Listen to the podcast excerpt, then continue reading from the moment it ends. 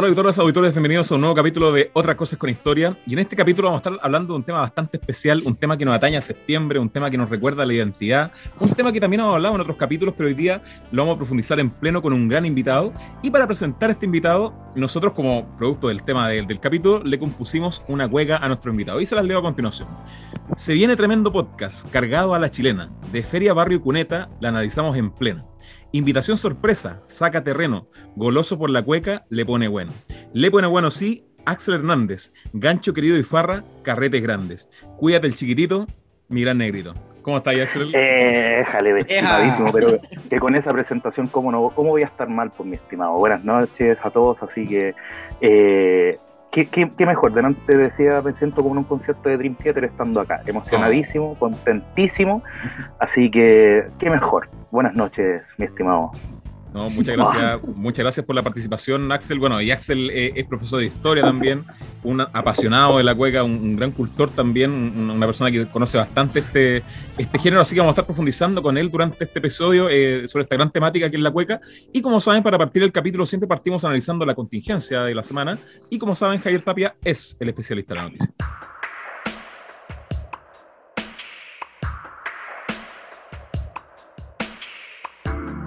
Bio Bio Chile, lunes 20 de septiembre. París mantiene deuda de 207 millones por pensión alimenticia. Podrían detenerlo al arribar a Chile. Durante este domingo se reveló que el candidato presidencial del partido de la gente, Franco Parisi, mantiene una deuda de 207 millones relacionada a las pensiones alimenticias de sus dos hijos mayores, los que viven en Chile, lo que finalmente derivó en una orden de arraigo decretada por la justicia. Oye, paga la weá. Sí, saludos para mi papá. Chile. 207 palos, hermano. ¿No será Wow. mucha plata? Sí. No será mucho plata, derroche, digo yo. Sí. Axel, No ¿qué, qué te mucho pasa con la noticia? Mire, debo reconocer primero que todo que me sorprende el nivel mediático que ha alcanzado todo esto. Porque, o sea, convengamos que Franco Parisi sería la carta que se antepone absolutamente a todo lo que está establecido. O sea, veamos sus discursos por allá del 2013, en donde también se le intentó boicotear. O sea, no, no se le intentó, se le boicoteó, por decirlo de alguna manera, en donde eh, el sector privado tomó como amenaza el, eh, no sé, pues, ponerle un 26% de impuesto, eh, agregarle al sector minero el impuesto específico. Son cosas que realmente al sector privado no le sirve, no le conviene. Por lo tanto, siento que efectivamente hay una especie de desprestigio, pero por todos lados. ¿Y para qué andamos con cosas? Son mismos dueños. eh, y privados son dueños de canales, son dueños de medios de comunicación, por lo tanto, para ellos no es difícil hacer esto. Pero ahora, relacionado con la noticia en sí, puta para la Sin embargo. Sin embargo, es ahí el gran. Pero mira, también me, estaba fijando, estuve un poquito atento a las noticias. Eh, veamos a Parisi como un funado. A Parisi, a Parisi lo funaron. Y el funado es difícil que se desfune. Sí. ¿Por qué? ¿Por qué lo digo? Porque el juicio de Parisi, como él bien lo, lo declara, es un juicio reservado, por lo tanto no puede decir absolutamente nada al respecto, pero siempre va como con la frente en alto diciendo esto yo lo voy a ganar. Imagínense que esto es que, que- que todo es mentira, el daño ya está hecho, ya, ya, ya le inventaron el Kawin, ya lo dejaron de papito corazón, eh, pero de por sí el tema es complejo, ¿por qué? Porque él al ser un candidato presidencial pasa a ser un ejemplo, un modelo de lo que queremos como líder. Y pucha, lamentablemente nuestra sociedad está llena de guachos. ¿Cómo vamos a tener un...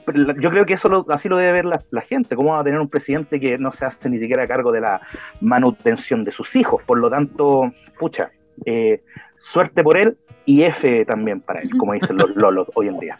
No, y aparte, aparte igual es ingeniosa para mí la jugada, porque también convengamos que la jugada que está en el Parlamento también operando eh, eh, da, cuenta también de los intereses que hay detrás, por lo menos, de frenar este tipo de candidaturas independientes, ¿cierto? O sea, hay, hay como una, una pasada de cuenta después de varios años, como dice el Axel acá, que, que al final, claro, quieren sacar una ley para poder impedir que sea candidato a la presidencia de la República por la deuda que tiene. Entonces, claro, ob- obviamente eh, aquí no estamos justificando nada, no estamos justificando que hay, hay que hay que perdonarlo ni nada, pero claro, hay también jugadas políticas que se articulan desde de diferentes bandos, en este caso de la exconcertación y también de la, de la derecha, entonces está bien entretenido el tema.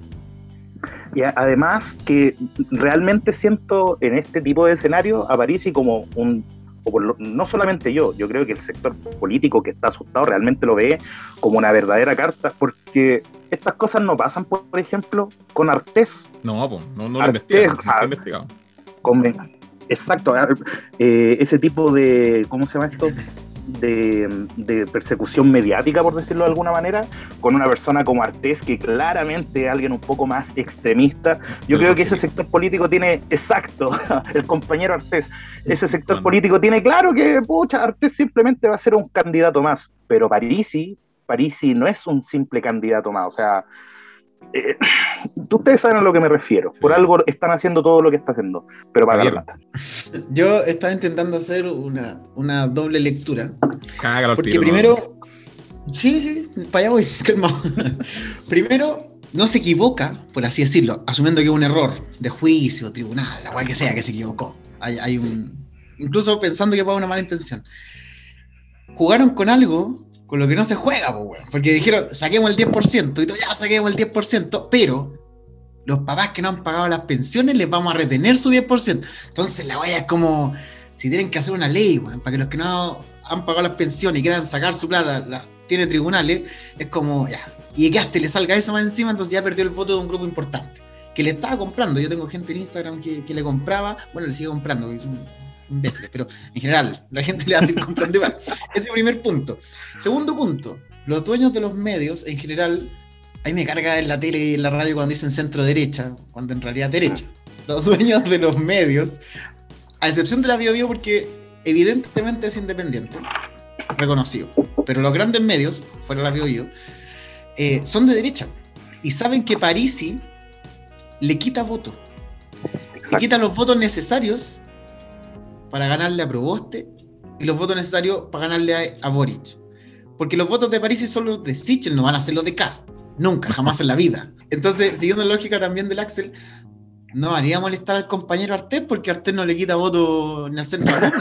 Entonces, no, pero y aparte le quita voto al enemigo, en este caso. Claro, le quita voto al enemigo, entonces molestémoslo. Pero, pero que me quita voto a mí porque le está quitando voto a Sichel. En cambio, si el ya la vendió, Aparte, una muy mala jugada, porque dice, soy inocente, pero voy a ver que Estados Unidos me, cuide acá, que no me devuelva, cacheco. Eso es ordinario. Yo soy inocente, pero no quiero volver. pero soy inocente. Entonces, la lógica ahí eh, va por esos dos lados. Eh, la caga con algo, perdón, la embarra, no, nos están escuchando los alumnos del Axel. Por favor, por favor. embarra, se cae, se cae, ahí mejor. Se cae con el tema de la pensión, porque ya es un tema delicado. Me le cae. Socialmente hablando, ¿cachai? Pero por otro lado, la derecha lo supo jugar impecablemente bien, hay que decirlo.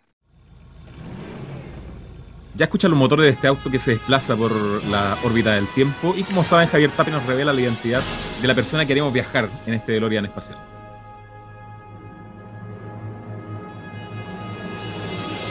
Comillas. La UDI está con los pobres, por eso rechazaremos cuarto retiro. Cerro comillas. Señor Guillermo Ramírez, Unión Demócrata Independiente. A la mierda. UDI Popular. UDI Popular. UDI Popular. Popular, el puro nombre. Bueno, eh, decir eso después de un estallido social yo creo que es bastante eh, irrelevante. O sea, gran parte de la gente se ha dado cuenta, sobre todo de, de, las grandes discusiones políticas que han existido después del estallido social, como eh, una parte importante de la derecha, y sobre todo la derecha más dura que representa este personaje, Em, da cuenta de eso, da, cuenta de la desconexión que existe específicamente con los sectores más populares o, el común de la población también. Entonces, claro, eh, cuando menciona esta frase, al final eh, está descontextualizado en el contexto que estamos viviendo hoy en día, ¿cierto? Y como en, este, en esta sección, en vez de mandarlo a la mierda, lo mandamos a algún lugar para que la persona aprenda, ¿cierto? Aprenda una lección histórica, aprenda una lección... Eh, entre comillas, más académica, chismográfica, y se dé cuenta de que está un poco vendiéndola, la idea es mandarlo para alguna parte. Y Axel, ¿para dónde lo mandamos acá? Estimado, mire, yo tengo una cita precisamente para, mandarlo bien lejos, a la mierda, claro. Yo lo mandaría a España, precisamente, eh, a 1814, cuando al rey Fernando VII lo liberan y en abril de, este, de ese mismo año redacta un documento en donde dice lo siguiente. Dios, que me repone a vuestros brazos habiéndome designado por rey de esta vasta monarquía, quiere que la gobierne por medio de sabias leyes, dignas de vosotros, de mí y del espíritu de vuestros padres. Las ideas eh, democráticas y el principio republicano han de quedar sepultados para siempre bajo las ruinas y sangre que han ocasionado al rey cuándo le importó a la gente, cuándo a una monarquía le ha importado a la gente, cuándo a la UDI popular le ha importado a la gente.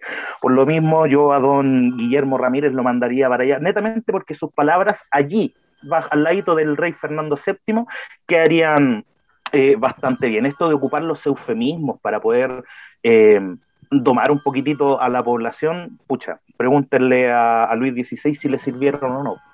la Revolución Francesa se produjo por cosas más bajas que esas, o sea, no tan bajas, sino que se produjo por menos. Así que eso, allá en 1814 quedaría bien don Guillermo Ramírez de la UDI. Muchas gracias. Tremendo, tremendo. Dale, Beto, ¿para dónde nos mandáis tú? Bueno, yo en mi caso voy a, bueno, Axel ocupó gran parte de nuestro plutonio para este capítulo, entonces yo tenía preparado mandarlo más atrás, pero bueno, me voy a retractar eh, automáticamente eso y yo lo voy a mandar algo, algo más cerquita para que no alcance, lo he dejado también alcance a jugar ahí un poquito también. Y bueno, eh, yo lo voy a mandar a eh, mayo del año 1982, donde, producto de, la implementación, de la política del shock de este sistema modelo neoliberal, eh, gran parte de, la, población empieza a entrar en el desempleo, sobre todo en el Gran Santiago. De hecho, en mayo de 1982, alrededor del 30% de, la fuerza de trabajo en, Chile no tenía redundancia de trabajo, y eso generó bastante pobreza en la crisis de este sistema bastante pragmático que está en un primer momento instalado en Chile y que la UDI resguarda del primer minuto y empieza a, seguir resguardándolo, digamos, durante toda la transición, también hasta la actualidad.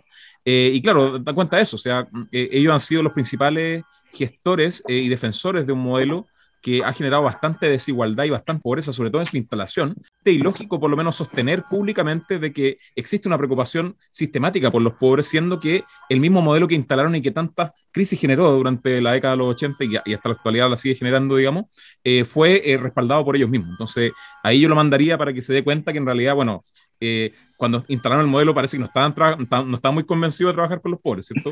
Porque pese que todavía me, pueden decir, bueno, no eran partido político, perfecto, ¿cierto? Pero gran parte de los, fundadores de Renovación Nacional, de posteriormente la UDI también, son los principales eh, eh, legitimadores, por lo menos, de este modelo, sobre todo en la década de los 90. Javier, ¿para dónde mandas tú a, este personaje? Arriesgo Funa. Quiero decir. Ah, prende el auto, prende el auto. Arriesgo Funa. Primero de abril de 1991. Jaime Guzmán muere asesinado. Funaki. Funaki. Perdón. Lo lamento, pero hay que decirlo. El resultado de la UDI no está en el estallido social. El resultado de la UDI no está en el retiro, en el cuarto retiro del 10%. El resultado de lo que es la UDI no está en lo desiguales que son las escuelas en este país. El resultado de la UDI está en el asesinato de su ideólogo. Ahí está, ahí está culminado todo lo que intentó hacer Jaime Guzmán a través de la UDI en dictadura, muere asesinado frente a la Universidad Católica. Ahí es donde, para mí, la UDI debería haber dicho, nos vamos a esta cuestión. Paremos la mano. Aquí nos vamos, aquí nos vamos. Pero la UDI hizo todo lo contrario, lo tiene elevado eh, a un nivel superior de, de mm, mártir, de la democracia, que lo sacan, los debates, etcétera. Pero yo lo mandaría a ese momento, ojalá logre esquivar las balas, pero el, diputado, pero que no se olvide cómo terminó el gran ideólogo de la Fue un gusto trabajar con ustedes en este podcast. sería todo, chicos. muchas gracias, Javier, por participar de este capítulo. Bueno, Axel, pasemos a conversar por lo menos no.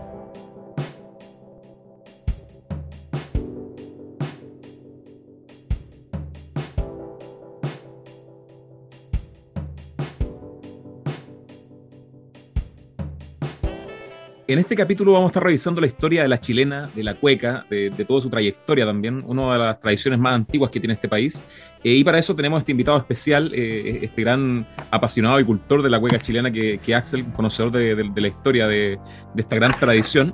Eh, y para empezar, para abrir los fuegos, la idea es, partir por cuál es el origen de, esta tradición. Siempre donde más se, se, se, desarrollan los problemas, en este caso, es buscar el origen. Y cuando hablamos muchas veces de los orígenes de elementos culturales como tal, no tenemos una fecha exacta como tal, como puede ser, por ejemplo, un descubrimiento científico, un hecho histórico, sino que son procesos, son energías políticas, culturales, económicas, sociales que se van moviendo y van generando ciertos contextos donde van apareciendo eh, este tipo de fenómenos. Y la idea es poder revisar un poco eh, eh, esos orígenes. De hecho, en el caso de, de, la chilena tenemos varios orígenes que vamos a estar revisando acá. Así que la idea es poder partir por el que más te, te, parezca, Javier. Sí, antes de, de comenzar, porque aquí en cuanto a origen musical ustedes se manejan mucho, mucho más que yo, explicar también que hay un tema acá del problema de la fuente. Porque en el fondo es como, ¿por qué surgen tantos orígenes? ¿Por qué entendemos la cueca de, de, tantos orígenes distintos? El problema es la fuente. Porque ahora uno dice como, ya, lo busca en internet, ¿cuál es la fuente? No sé, hay un texto digitalizado, hay una imagen, hay un video como no están las primeras composiciones de la cueca, ¿cachai? No, encontré una partitura de las primeras cuecas, entonces, puta, ¿dónde está el origen, ¿cachai? Eso, eso es lo complejo, por eso vamos a ver distintas versiones y acá, para ser sincero, eh, cada uno se casa con una, entonces... O con todas. o, con todas a la vez, uno puede ser más en un concubinato con la cueca, como ustedes prefieran. Bueno, y antes, del, antes del pase de Axel, bueno, también comentarle a la auditoría y auditores que, bueno, este es un capítulo, eh, bueno, porque acá quizás los cuequeros van a decir, bueno, pero ¿cómo? No sé qué. Este es un capítulo también de iniciación para la gente que quizás no está tan habituada al tema de la cueca, no tiene tantos conocimientos, la idea es acercarla, digamos, desde la historia por lo menos, a poder conocer, valorar eh, y, reconocer y revalorar eh, esta, esta, gran tradición que tenemos para también romper esos prejuicios eh, tan, ridículos que a veces existen alrededor de la cueca. Entonces, Axel, ¿cuál, ¿dónde nos podríamos tirar a esta piscina al origen de la cueca? Mire, primero hay que entender, yo hago una comparación me absurda un poco con la cueca y el metal, porque el metal, glam metal, dead, speed, todos, todos los metals que ustedes conozcan son variados y todos tienen un origen distinto. Y la cueca igual, porque la cueca chilota, la cueca de salón, que la cueca campesina, que la cueca brava. ¿Cuál es entonces la verdadera cueca? Yo particularmente me remonto hacia el 1600, pero eh, quiero hablar un poco del origen musical de, este, ¿cómo se llama esto? De esta danza que en realidad, como bien diría nuestro querido y estimado profesor Rodrigo Humada, un saludo para mi tío. Eh, no, tan este querido, pero. no, tan querido por algunos. Personaje polémico, claro, por, por decirlo menos. Eh, esto es un mixto indisoluble. La cueca es baile, es música y es poesía al mismo tiempo. Pero ninguna, o sea, las tres no surgen al mismo tiempo sino que, ¿qué es lo que surge primero entonces? Según yo, es la música. ¿Por qué? Nos vamos a ir a 1600 más o menos, Quillota, ¿ah? con el tráfico de, em, de, africanos por parte de los moros. Y que eh, se quedaban en Quillota acampando más o menos unos tres meses, porque, para que por, si no lo sabían, la ruta para el tráfico de esclavos por, más conocida y más usada por 200 años fue por Chile hacia el Perú, hacia el Perú. La cosa es que eh, esta danza de origen, miren el, nombrecito que les tengo, de origen euroasiático afroamerindio, me encantó esa tremenda como faltaba la buena no falta mayo. Tiene de todo. Pero ¿por qué me remonto hacia el 1600 con moros africanos y mapuches, por supuesto? Se juntaron los tres grandes tambores del mundo. Ah, el, el tambor mapuche, ahí pegadito al dos, ahí, tun, tun, pero también llegó el tambor moro y prácticamente gran parte de la música tradicional en América está en, en 6x8, ahí, 1, 2, 3, 4, 5, 6, 1, 2, 3, y eso, eso es, pero ah, moro por donde se le mire. Imagínense entonces Exacto, Moro Andaluz, muchas gracias por, por, la corrección. Entonces imagínense en Quillota, viniendo los moros con esclavos, acampando por tres meses para que los esclavos comieran y que por supuesto ahí se mezclaron, no se mezclaron, sino que se encontraron con los mapuches. Al tercer día estaba la pura embarrada, pues cabrón, imagínense ahí eh, ese, ese campamento con negros, con, con indígenas, con, con moros, pero, y, ojo, eran moros con gitanos, por supuesto. Eh, por lo tanto, tiene mucho, eh, trae la daira este, este, este, panderito que es muy característico de la cueca, este pandero hexagonal. Y claro, a puras voces, por lo menos por parte de los africanos y de los mapuches y a puro cultrón, ahí los, los ¿cómo son esto? Los, los moros traían sus violines también para darle un poquito más de color. Pero ahí es donde surge este ritmo que después se difundió al resto de América. Eh, eh, como Samacueca, por poner un ejemplo, la cueca que nosotros eh, bailamos, cantamos o eh, practicamos, es también un derivado de otra cosa que surgió primero. Y le podemos dar ese título a la Samacueca, ahí bastante, que pegó bastante fuerte en Perú. De hecho, bueno, el caso de Benjamín Vicuña Maquina, el famoso conocido ya de este podcast como Benjamín Viñuca Mañeca, eh, él muchas veces, él, muchas veces, eh, bueno, cita en sus libros cuando habla también de estos temas que él describe la, la, visita de Julien Melet, eh, particularmente a estos, territorios también, y al territorio también de, de, Perú, en donde él observa estos, estos ritos que se desarrollan en el contexto que comenta Axel, en donde zambos, mulatos, ¿cierto? andaluces, moros, cristianos, todo, todo, empiezan a converger en torno a la música y ahí él observa lo que después eh, eh, lee en este, en este relato, lo que él después va a observar durante principios del siglo XX, que sería esta, estas grandes fiestas populares que se desarrollaban donde la gente se reunía en círculos, digamos, eh, a, través de las palmas, a través de la, de la vihuela o la guitarra, ¿cierto? Se, se, cantaban ciertas cosas y la gente bailaba con movimientos circulares también, con las manos arriba. Entonces ahí más o menos iba sacando un poco eh, ese rollo que después se pasó al Perú, digamos, y se fue transformando en la, en la Zamacueca. Convengamos también que esto de aplaudir con las manos también es muy moro ahí. Sí. Y además, em, ¿cómo se llama esto? Eh, el. Perdón. Además, el, eh, como bien decía, como bien mencionabas tú a Julián Melet, eh, él relacionaba esto con África porque esto ya, esto ya lo había visto en algún momento. Esta película ya la vi, Exacto, esto, es como que es de Guinea más o menos, y, de dónde surge esto acá, pues claro, hace por lo menos 200 años antes de que él observara esas danzas afro acá en nuestro continente. Oye, para los que y las que y les que Eh, les dé un poquito de paja eh, leer sobre esta cosa, hay un video súper bueno en YouTube donde Luis Levert explica esto mismo. Y ah. eh, está en un... En un restaurante. Está en un almuerzo en, en Barrio Franklin con el, con el rulo. Me guasqueado, sí. Sí, hay que decirlo. Ya, estaba con el, con el Lulo Aria de... ah, de Tips. Entonces, eh, estaban conversando la cuestión y dice, oye, pero explícame cómo, por qué somos tan buenos para el rap, si esa es como la proyección, que lo vamos a ver igual más adelante. Entonces le empieza a explicar también mi historia. Está ahí, dura unos 11 minutitos, una cosa así. Eh, mientras te ducháis podías escuchar, no te preocupes, amiga, amigo, amiga.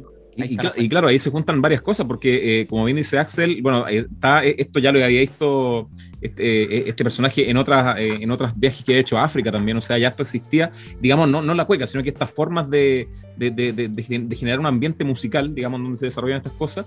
Y claro, también estaba toda esta tradición andaluza que eh, Fernando González Marabolí, que forma una escuela en la cueca que después la vamos a revisar, también marca harto el tema de esta, de esta relación eh, arábigo-andaluza, ¿cierto? En donde al final los españoles, que, que, son los que vienen del sur de España, del Al-Ándalus, en ese tema, que son los principales que, eh, personajes que viajan a América también, cargan con toda una tradición de más de 700 años de los árabes que, que invaden ese territorio español, y, y, a su vez los árabes tenían toda la tradición de los omeyas como tal, que él menciona también, bueno, él, él es como una especie de, aquí, bueno, con respeto, sí, una especie como de salfate de, la cueca, en donde empieza a relacionar, ¿cierto?, el canto de la estrella, eh, los, círculos, los círculos del universo, también la, la, figura del número 8, ¿cierto?, como una figura celestial también, y eso se empieza a trasladar de los omeyas, de los árabes, de los andaluces, los moros, después llegan a América, entonces ahí empieza una mixtura más grande convengamos, eh, quería precisamente referirme a eso último que dijiste, que eh, gracias a lo árabe, esta, esta danza eh, tiene un, significado más bien trascendental, o sea, está tratando de emular los movimientos de los planetas. Y, me parece curioso, ¿por qué, esto es herencia árabe? Bueno, convengamos que durante la Edad Media los católicos quemaban a cuánta persona tuviese un ápice científico, mientras los árabes, por supuesto, desarrollaban el conocimiento científico y que, claro, después quisieron expresarlo, quisieron entender eh, esta, esta creación y la trataron de expresarla a través del arte. Por eso la cueca tiene tanto círculo, tanto ocho, tanta media luna, que la media vuelta, porque en sí tiene un trasfondo bastante, no, no es esotérico la palabra, ¿cómo podría decir? Em, bastante astrológico, científico, astrológico, gracias por, por eso. Oye, y mi colega de educación física poniendo nota por eso, imagínate. es ubicado. Para mí, para mí. Es ubicado. Digo, no, Profesor, yo ya no puedo bailar. No puedo bailar hoy día, estoy, eh, mi estrella está en Saturno, no, yo, yo no voy a bailar hoy día. Estoy en ascendente, no voy a bailar hoy día. No, pero, no, pero eh, fuera, fuera de huevo, eh, es súper interesante leer el, los libros que chilena puede tradicional de Fernando González Malabolí y también está el caso Samuel Claro, que bueno, es un libro bien grande. Y es bien interesante porque uno se va dando cuenta de estas relaciones que hace con las pirámides de Egipto, hace todas unas relaciones bastante amplias, digamos, a nivel temporal y, astrológico, astronómico también, que son súper eh, eh, eh, ricas por lo menos para, para, este tema. Y bueno, ya pasando en, en, materia, digamos que todos estos ritmos que, que, describe Axel, toda esta, esta figura musical, estos ambientes donde se genera esta música y también se empieza, digamos, a cantar a la rueda, se empieza a, a, a, presentar más las voces y todo este, este tema, se va a empezar a relacionar también eh, con eh, la, cultura mestiza, en el caso de América Latina, principalmente, como lo dice Axel, en la zona de Chile, en la zona de Perú, ahí hay una, una mezcla, un, que bueno, en ese momento las fronteras no son tan rígidas como ahora, ¿cierto? Pero en todo ese territorio empieza a surgir esta, esta estas mixturas de, ritmos, de, de letras, de, de, voces también, y se empiezan a trasladar a Perú y en Perú empiezan ya a establecerse como un estilo, que sería la, la, famosa zamacueca también, que después la zamacueca empieza a llegar a principios del siglo XIX eh, a Chile, ¿cierto? Alrededor de la década de 1820. De hecho, ahí, bueno, el caso de, de, Sapiola, que es un, famoso investigador también, eh, plantea que eh, él hace un viaje a, Argentina, eh, que, lo hace, digamos, en, mayo más o menos del año 24, y cuando llega después, bueno, cuando se va, no había en, Chile, no había una cuestión más o menos similar a la cueca, y después llega y estaba la cuestión. Entonces, se, se dice que más o menos en esa fecha, entre, y, no cito la fecha, pero en la década del 20, 30, digamos ya, toda esta zamacueca que empieza a llegar a Chile a través de eh, de, de, por ejemplo, las, tropas que estaban en esos lugares también, de, los viajes que se desarrollaban en los puertos, empieza a asentarse en la zona central y empieza un poco a agarrar vuelito. Y ahí la, cueca la sama cueca se empieza de cierta forma como a chilenar como tal. Y ese es un proceso bastante interesante que, que es necesario describir, ¿cierto, Axel? Así es, mi estimado. Es, que eso, eso yo creo que tiene que ver con, con, la idiosincrasia del chileno, porque todo lo que llega acá lo cambiamos y lo acomodamos para nosotros. Pregúntenle al sushi.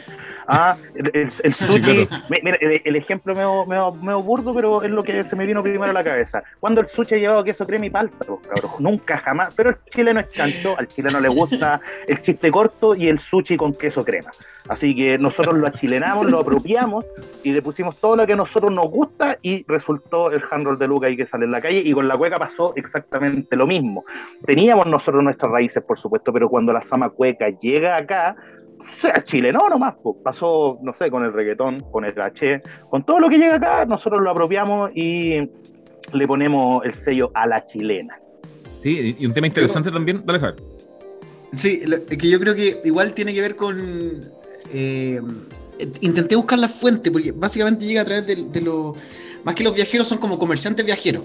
Ya los que vienen, eh, eh, Lima, Valparaíso son como normalmente, por eso hay, hay gentes... Ah, gente que dice, no, aquí nació en Valparaíso. No, no, mierda, no, ya. Pero ya, vamos a hacer que sí. Claro, Valparaíso porque principal como puerto principal y ya, por ahí te lo puedo hacer. Eh, pero estos viajeros, en el fondo es como... Eh, oye, vi un baile eh, el, Está bueno. Pero, ¿y cómo era? Puta, era, más o menos así, como igual iba el arreglo. ah, no exactamente. Pero mira, yo sé que se pueden dar varias vueltas. Yo sé, yo sé que eran vueltas. Y, de repente zapateaba, de repente collada, de repente así, ¿cachai? Como que, como que le, ponía de repente ahí una cuestión muy extraña, pero en el fondo tampoco es como eh, lo, que decía el Axel, no va a llegar puro desde allá, porque somos chilenos, pues bueno, no podemos hacer así como, no es que esto yo lo vi y así es. y, pues, también es interesante ver cómo eh, en el caso de la cueca, porque claro, una cosa es que llegue, eh, porque perfectamente podría llegar, no sé, estoy inventando la música de gaita, no sé, con un irlandés que llegó por ahí, no sé. Pero ¿por qué, por qué la cueca aprende en, en, el chileno? ¿Por qué la cueca se queda en el territorio? Yo creo que está ahí vinculado, como bien decía Axel al principio, con, con, con estas raíces eh, indígenas también, que particularmente a nivel rítmico, eh, a nivel más sonoro, eh, los mapuches tienen como una, una fuerza sonora bastante similar a, a, los pueblos moros también. De hecho, por ejemplo, cuando uno escucha el, el cante andaluz, el, flamenco también, toda esa fuerza, por ejemplo, de, mm, de, de la bulería y todas estas cosas, también se, se guarda un poco de esta fuerza que tiene o que va agarrando un poco la sama cueca en Chile, ¿cierto? Porque la cueca era un poco más eh, la zamacueca era un poco más salonada, en, Perú era más tranquilita, era más, es como, ¿cómo decirlo? más más empaquetada de cierta forma, ¿cierto? De más de virreinato también. Más de virreinato. De hecho, por ejemplo, Blech Gana, en una de sus novelas también, eh, de, de, la Reconquista, él describe que en 1814 se bailaba estas cuecas en los sectores altos, en, en, Santiago, por ejemplo, la describe en su libro. Pero claro, e, esa, esa zamacueca empieza ya después a ser más popular y ahí entra como este carácter un poco más aguerrido que, que, que le da el, el, el, talante o el, carácter mestizo, eh, ¿cierto? Indígena también, y empieza a formar esta cueca como, como, como algo un poco más con, más, vigor, como de, de, forma, con más fuerza también. Y eso se empieza a ver, por ejemplo, en las métricas también de, de, las cuecas, se empieza a acelerar mucho el pulso, y ahí y también se ve mucho la, la herencia española en el caso de la estructura poética, ¿cierto? Empieza ya a formarse con, con coplas específicas de, de, octosílabas, por ejemplo, el caso de las seguidillas también, cinco y siete sílabas, y empieza a estructurarse ya toda una forma bastante perfecta que ver coincidiendo con el baile también. Y bueno, entonces en toda la década del 30 ahí empieza a llegar, digamos, esta, esta tradición a través de los puertos, a través de todos estos lugares, eh, y, ahí empiezan también a hacerse algunos eventos históricos. De hecho, está la guerra contra la Confederación, por ejemplo, también hay soldados que van para allá, ¿cierto? De hecho, cuando llegan para allá también ahí pasan cosas eh, eh, interesantes también, por ejemplo, con la batalla de Yungay en el año 1839, en donde estos tipos bailan ya esta, esta zamacueca un poco más chilenada, y cuando la, empiezan a bailar en esas zonas también le cambian el nombre, por ejemplo, a chilena, ya le empiezan a decir chilena, ¿cierto? Y el nombre de chilena se va eh, a multiplicar en, todo el sector, eh, en, ese, en ese sector más céntrico de Latinoamérica, ¿cierto? Eh, de, la zona de Perú, de la zona de Bolivia, ¿cierto? Por ejemplo, el caso de Argentina también en Jujuy, se, se, la conoce con, con, ese nombre también, en Tucumán y en todos esos lugares también se le empieza a conocer como chilena a esta forma de bailar o forma de expresar la zamacueca también. Y pasa lo mismo con la zamacueca también durante todo, gran parte por lo menos de la primera mitad del siglo XIX. Eh, precisamente, sí, eh, toda la razón, mi estimado. Y es más, el término chilena finalmente fue para que no se confundiera con la sama cueca, como usted eh, bien estaba diciendo. Pero delante también estaba mencionando el, término de marinera. Ah, la cueca tiene, tiene, varias hartas identidades. Y es más, por favor, yo ahí le quería pedir eh, ayuda que se maneja un poco más con respecto al concepto de marinera, por lo que caché. Bueno, el caso de marinera, eh, eh, la, marinera se la pone en el contexto de la guerra del Pacífico, por lo, que tengo entendido yo, ¿cierto? En donde al final, eh, cuando, bueno, cuando después de creo que del, combate naval de Iquique, ¿cierto? En, mayo del año 79, ahí después, la, de hecho hay, un poeta en el caso de, de Perú que se llama Belardo Gamarra, que empieza como a, sugerir de, bueno, que en vez de que, para no vincular a Perú, digamos, con los chilenos en el contexto de la guerra, empiecen un poco a separar agua a nivel de, tradiciones, o sea, que Perú tenga sus tradiciones y Chile tenga sus tradiciones, pese a que durante todos los siglos de la colonia era bastante fluida la relación, ¿cierto? Entonces ahí se le empieza a, llamar marinera y no eh, chilena, como se la conocía ya en esos momentos, eh, bien, bien avanzado por lo menos el el siglo XIX. Entonces, es bien interesante eso. Y bueno, durante el siglo XIX también se empieza a expandir ya, digamos, la, la cueca hacia varios lugares. Como baile nacional, ya eh, a, principios ya del siglo XIX, empieza a generar un sentido de identidad, por lo cual también fue prohibida en su momento. O sea, eh, la, cueca era, era algo criollo que después fue traspasado a los mestizos y los mestizos en aquella época, en los tiempos de los carreras, eh, eran los que, no sé, representaban la, idiosincrasia del chileno, a pesar de que ahí podemos tener ciertos debates en donde yo siempre he pensado que el mestizo, a él, a él le dijeron nomás, usted compadre, metas a pelear nomás por la patria, ¿y qué es la patria? Usted metas a pelear nomás. Pero finalmente, exacto, el mestizo igual lo, lo termina apropiando, porque, pucha, la cueca es, es, fiesta, la cueca es celebración. Como decía en su momento Pedro Lemebel, eh, el chileno, Chile merece, merece una fiesta, a pesar de que sean símbolos bastante aristocráticos y que en cierta medida no nos representan a, todos. El chileno merece bailar, merece comerse un pedazo de carne para el 18, porque pucha, esa es la fiesta nacional que tenemos y sobre todo hoy en día es donde se baila cueca. Lamentablemente la cueca también se ha ido perdiendo con la música envasada. Sí, y en, ese caso, Axel, bueno, la, cueca durante el siglo XIX se empieza a desarrollar ya en un contexto de cierta forma festivo sociocultural, ¿cierto? En donde las chinganas, las ramadas son protagonistas y en ese contexto se empieza a, a, criar, digamos, a formar o a pulir más bien, digamos, los versos de la cueca, los cantos, los ritmos y todas estas cosas, ¿cierto? Un paréntesis, yo siempre, si hay algo que admiro de la cueca, y, sobre todo de los cuequeros, de las personas que compone, que compusieron en su momento, es la gracia y la capacidad de hacer formar lo que ellos, o sea, de, de decir lo que ellos querían decir en una métrica exacta. Delante de lo que hablaba Javier con respecto al, a, ¿cómo se esto? Al, al video de Luis Levert, eh, diga lo que tenga que decir, pero dígalo en esta métrica. Al igual que el hip hop, a ti te dan una base, eh, con la cueca pasa algo similar, o sea, más que con la cueca, con el canto a la rueda, con la poesía que lleva la cueca en sí. Eh, y que a decir verdad eso le, da, ¿cómo decirlo? le da como un sazón a, a, este mixto indisoluble que vamos a terminar después hablando, juntando cueca, baile, esa música, baile y poesía. Sí. Oye, yo quería hacer un punto también porque cuando, cuando vamos hablando de que se va expandiendo, eh, los soldados que iban y venían de vez en cuando, eh, iban trayendo esto, como explicaban los chiquillos, eh, está esto de traerse una especie de zamacueca que al final va a ser la chilena, que es la cueca y se queda acá. Y esa cueca, el soldado al final no vuelve a bailar al salón, vuelve a, vuelve a bailar la chingana. El soldado muere allá, se queda la mujer sola con la chingana y se empieza a bailar cueca en la chingana porque vieron que el soldado bailaba cueca y quedó la cueca ahí, se va instalando y hasta tenemos a Don, Don Diego Portales, que se va a bailar su cueca, ¿cachai? Prohibiendo la cueca, pero se va a meter igual a bailar cueca. Entonces, eh, tiene, que ver, tiene que ver con ese elemento de, que se va expandiendo. Eh, aquí siempre se me cae lo, lo, salazariano, si se quiere, pero el bajo pueblo es el que lo termina afirmando.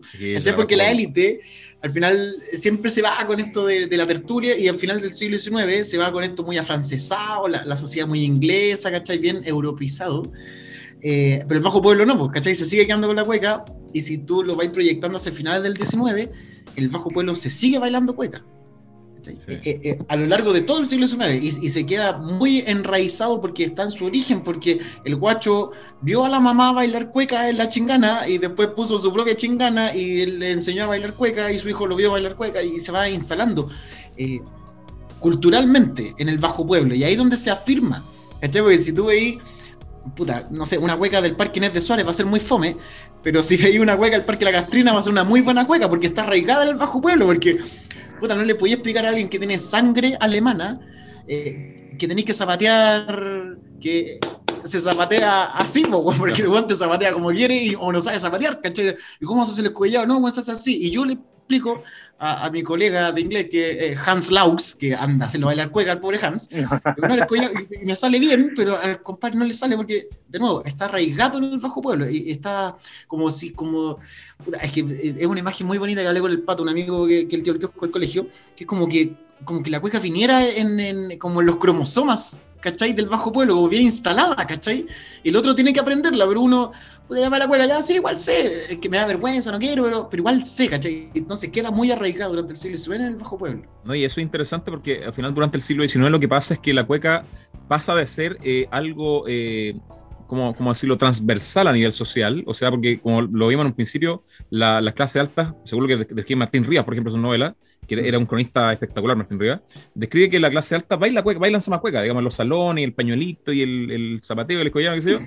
Pero en un momento eso se, se, se empieza a, a, desprender, digamos. Y claro, obviamente como los sectores eldistas latinoamericanos en general empiezan a mirar a Europa, empiezan a mirar a Gran Bretaña como sus grandes referentes también, particularmente en el caso de la cultura, eh, toda la cultura eh, popular eh, mestiza se empieza a arraigar más fuertemente en estos espacios de, de, de, esparcimiento popular, el caso de la chingana, el caso de, de toda la Chimba, por ejemplo, en, el sector de Santiago, el barrio Puerto, en Valparaíso y otros lugares, eh, y ahí se empiezan eh, eh, a, arraigar estas tradiciones, sobre todo a nivel visual y a nivel oral también, porque recordemos también que en el caso de la cueca, durante todo el siglo XIX va a empezar a arraigar una función histórica también que va a ser narrar la historia de Chile a través de las cuecas también, o sea, la, la historia de Chile, sobre todo la microhistoria de esta forma, o la historia más eh, eh, más del, del, ciudadano a pie, de cierta forma, de las experiencias más locales, más, particulares, van a ir siendo narradas a través de las cuecas también. O sea, se van a ir traspasando vivencias, personajes también, se van a ir eh, también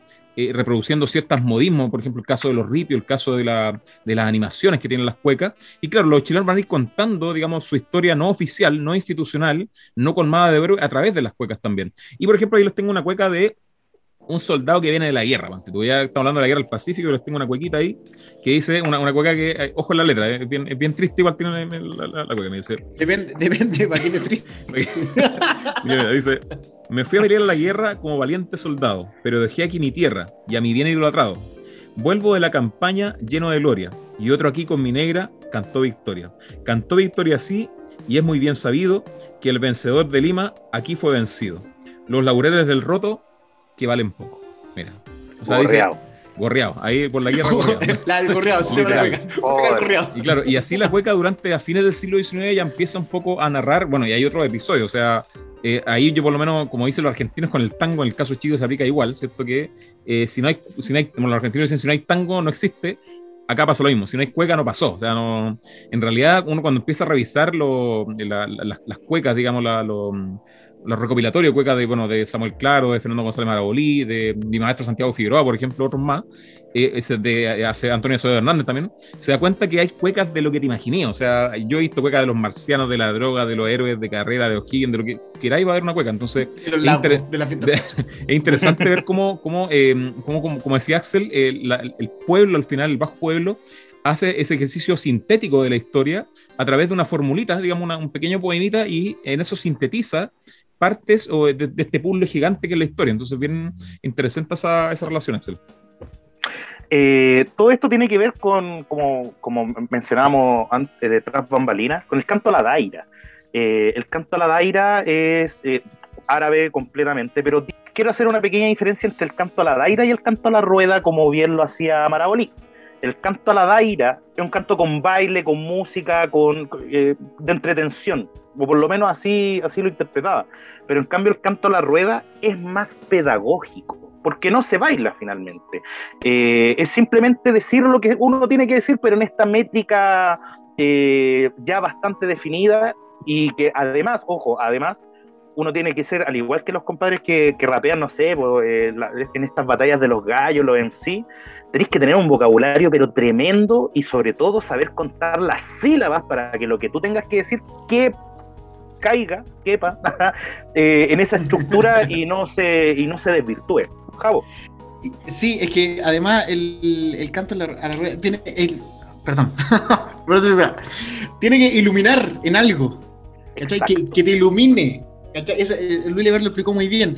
O sea, no me voy a contar lo mismo que ya me contó el anterior, ni, ni me voy a contar lo que, algo que, que no tiene sentido, ¿cachai? No, no sé, no te caigas en eso, ¿cachai? Voy a dar un ejemplo breve, muy claro. Cuando el ex alcalde, Alessandri, intenta hacer una palla, es muy mala. Es muy mala.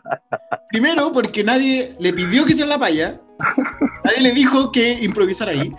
Segundo, si sabéis que no sabía improvisar, no improvisáis, pues, weón. No, y tercero, no iluminaste a nadie. A nadie. A nadie, a nadie, a nadie. Y aparte, y los creadores de memes. Y aparte las payas son de dos. Las, las payas siempre una conversación entre dos poetas. Claro, entonces, pues, weón. Estáis descolocados total, estáis dando la cacha. Entonces, siempre.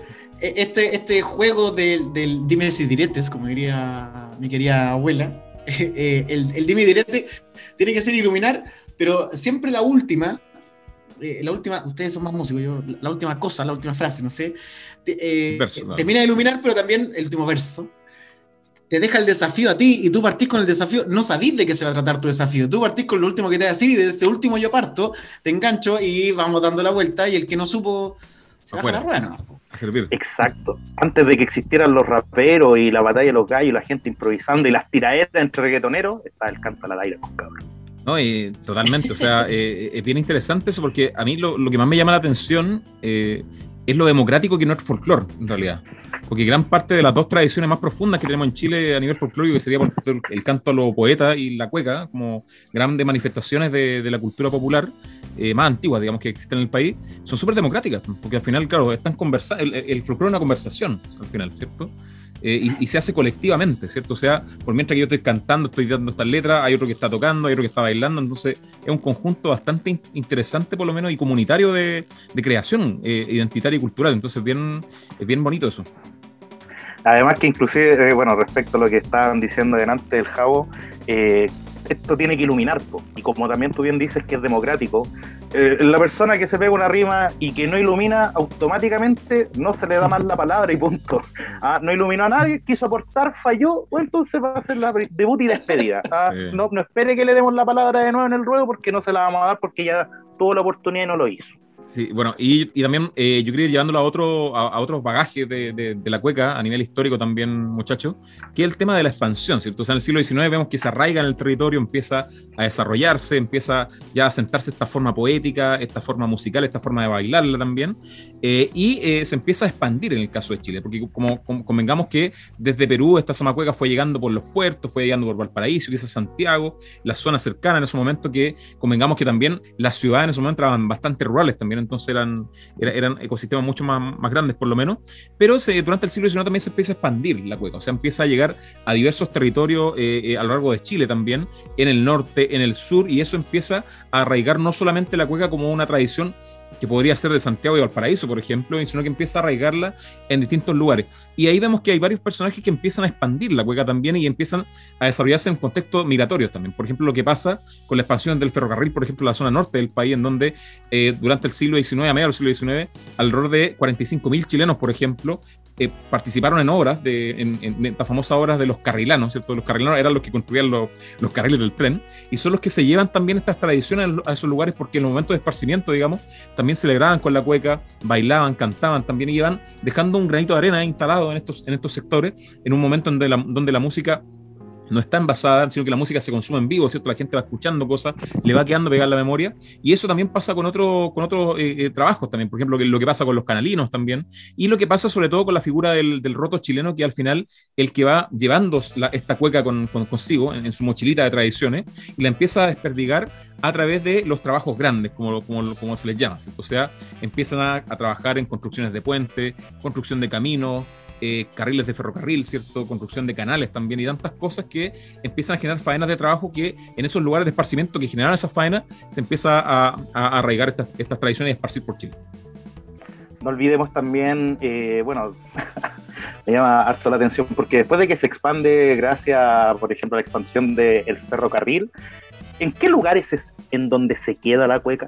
En las casas de remolienda, en las, ¿cómo se llama En las mismas chinganas, porque son finalmente los lugares, los espacios en donde este bajo pueblo, como bien diría mi querido Javier y don Gabriel Salazar, es donde este bajo pueblo finalmente se desenvuelve, si es ahí donde finalmente donde, eh, donde queman las papas, el, el, aristócrata, el cuico, llámele como usted quiera, va a estar bailando fandango, zamacueca, fome ahí como cajera de peaje, pero en cambio el guacho, eh, la viuda, todo lo, todas las personas que componen este bajo pueblo, esa, esa viuda de, que quedó eh, sin su marido gracias a la misma guerra, se va a desahogar también allí y tal vez no va a encontrar el otro amor, pero sí va a encontrar en, en la fiesta eh, este desahogo que, que, tanto nos atañe. Eh, Javier. Sí, es que en ese mismo contexto uno se encuentra con tantas cuecas, como de lo, de, del tipo de cueca, porque te encontrás con cuecas súper lindas, súper alegres, que es lo que decía antes el Beto, como que cuentan muchas historias eh, hay cuecas súper tristes, este soldado que se queda sin la mujer, como que ganó territorio por Chile y se queda sin, sin mujer, tampoco tiene tierra, así que se queda sin pan ni pedazo, pero también tenéis cuecas así como el que, no sé, pues debe existir la cueca del que se ganó a la mina del soldado. Y debe existir la cueca de la mina del soldado que se quedó con el otro, ¿cachai? Está como toda la historia, entonces, ¿por qué se cuentan tantas historias? Porque en la chingana y en las casas de remolienda pasan muchas historias. ¿Cachai? De hecho, en la obra La Remolienda pasan muchas historias en muy poquito rato. Una obra que no debería durar más de 70 eh, minutos en general. Entonces, pasan muchas historias. En la Casa Remolienda hay muchas historias. Por lo tanto, surgen muchas cuecas y de ahí va mutando. Y, por eso se cuentan historias de repente como de. Eh, estas cuecas del puerto que aparecen como en Copiapó y todo así como ¿De dónde? ¿Por qué? ¿Por una cueca del paraíso llegó a Copiapó? Bueno, por el ferrocarril, por todo el proceso migratorio, pero porque la historia es muy buena, o sea, no va a llegar una cueca mala. ¿Cachai? Entonces, el, poder que tiene la historia en el bajo pueblo es lo que lo va finalmente como arraigando. Respecto a lo mismo que también decía del el bajo pueblo, ¿por qué también la cueca pega mucho el mismo canto eh, a la rueda, a la daira? Y es porque es tradición oral. La tradición andaluza, la tradición mora es oral. como hablábamos delante, el canto a la rueda y a la daira tienen un fin tanto de diversión, pero sobre todo pedagógico. ¿Y cómo tú le enseñas a alguien que no sabe leer?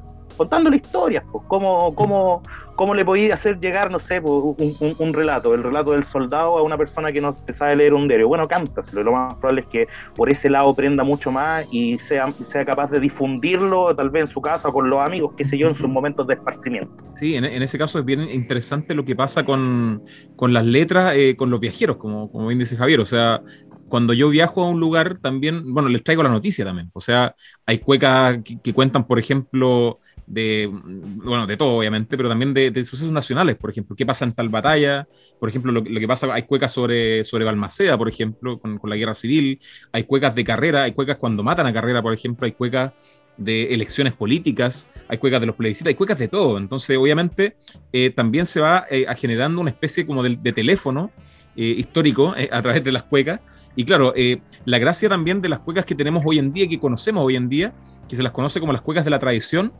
es, al final las que más se repitieron también. Y eso es súper interesante, porque al final eh, las cuecas que conocemos hoy en día sobre lo, que les estoy comentando, o sea, desde el combate de Quique hasta, no sé, alguna elección por ahí, son las que se fueron repitiendo más. Entonces, quizás esa misma cueca la escuchaba en Santiago, la escuchaba en Copiapó, la escuchaba en La Serena, la escuchaba en Chiloé, y de ahí, bueno, la gente, los que sabían escribir, la fueron escribiendo, y ahí empezó a traspasarse ya y a, recopilarse un poco esta tradición porque lamentablemente la, la principal el principal problema que tiene la tradicional es que eh, oral, o sea, se desvanece en el acto, ¿cierto? O sea, yo improviso una cueca en la rueda y, bueno, y, y, queda ahí, o sea, si nadie la notó, sepa moya, ¿cierto? Entonces, la gracia, la gracia de eso es que al final se va reforzando la historia por mientras que se va repitiendo, ¿cierto? Y eso es bien, es bien interesante como fuente histórica también lo que pasa con, con la cueca.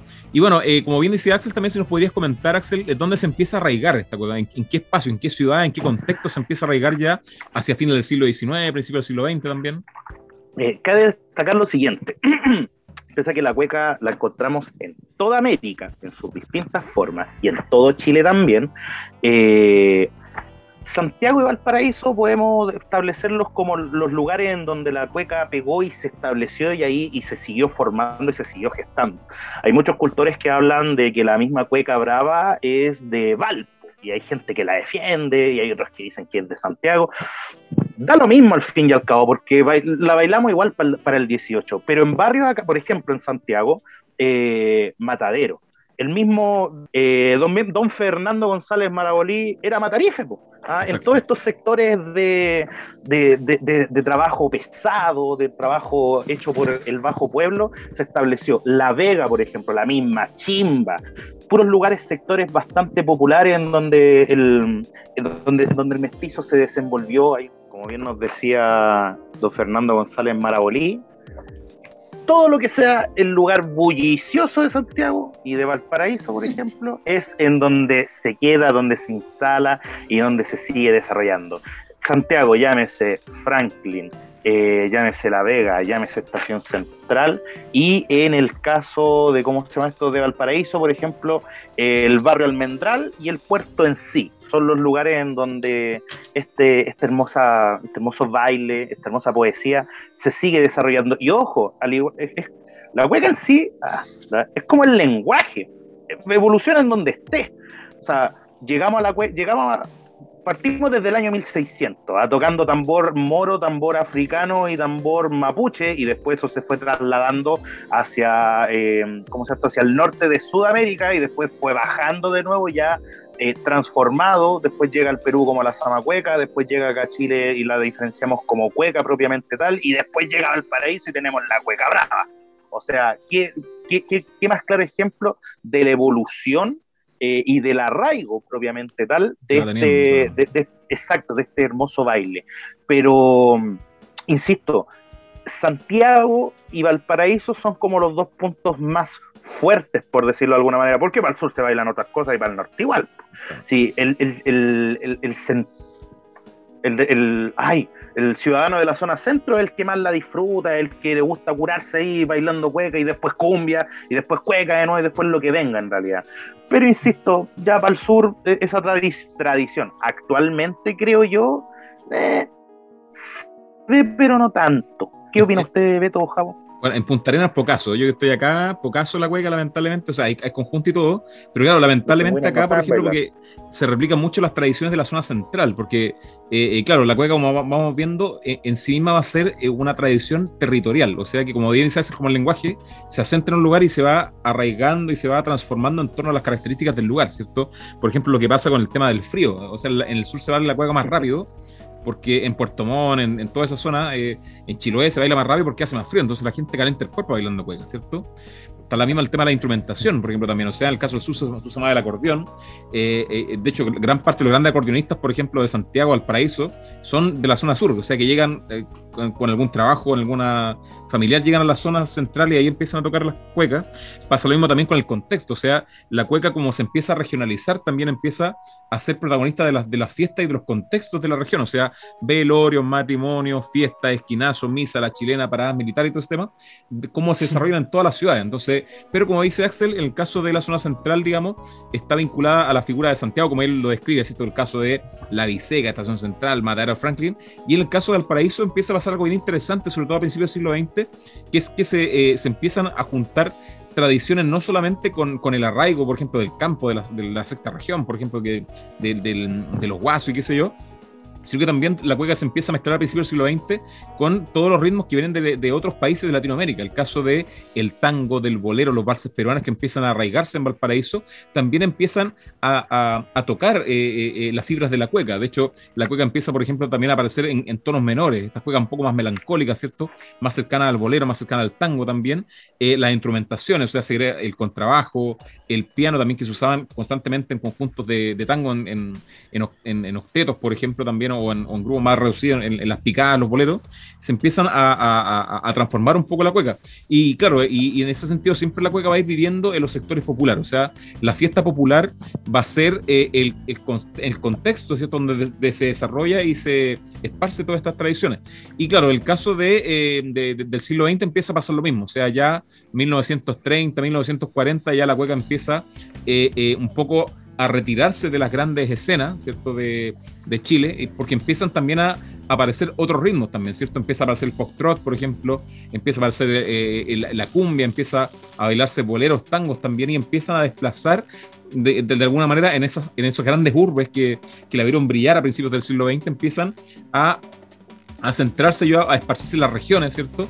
Eh, donde no llegan todavía estas tradiciones más urbanas del bolero, del tango, eh, pero se empiezan, como decía usted también, a arraigar en las ciudades en, en, en pequeños barrios, ¿cierto? En, pequeña, en pequeñas locaciones. El caso de, de, de, los, de, los, lupanares, ¿cierto? El caso de los prostíbulos, el caso de, las picadas, de, las ramadas, de las chinganas, ahí empieza a refugiarse la cueca y sobre todo en los barrios eh, eh, más populares, ¿cierto? Ahí por eso Nano Núñez cuando narra en su infancia, por ejemplo, eh, su vivencia o, cómo conoce la cueca, él la conoce en los conventillos, ¿cierto? La, la, conoce en, los chincheles, como lo menciona él, en las picas también, porque ahí al final eran donde, donde se seguía reproduciendo esa, esa música y cultivando también. De hecho, el término cueca brava de Nano Núñez, por lo menos, él hace alusión a eso, a los barrios bravos como tal, o sea, la cueca de los barrios bravos, ¿cierto? Donde se cuentan historia de los barrios bravos, o sea, de las cosas que pasan, de, de los choros, de, de, de, la gallá. De la gallá, ¿cierto? Entonces, del, del amorío, de,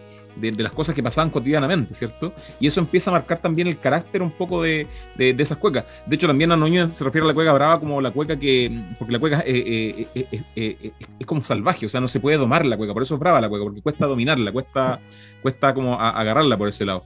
y claro, ya durante la década de los 40 y 50 empiezan ya eh, eh, también a, generarse todo un rescate de, la cueca eh, a nivel de, las tradiciones campesinas, porque la cueca se arraigó desde el siglo XIX hasta el siglo XX, bastante en el campo, tuvo un desarrollo bastante importante, se fue perdiendo en las ciudades, pero ya en los años 50 empieza a rescatarse toda, toda esa tradición de la mano de conjuntos folclóricos que empiezan a aparecer en el caso de Chile con, con bastante, eh, con bastante fluidez, como el caso del Cuncumén, por ejemplo, eh, o también las figuras emblemáticas de la famosa Pilota Parra, de la famosa Margot Loyola también, Javier.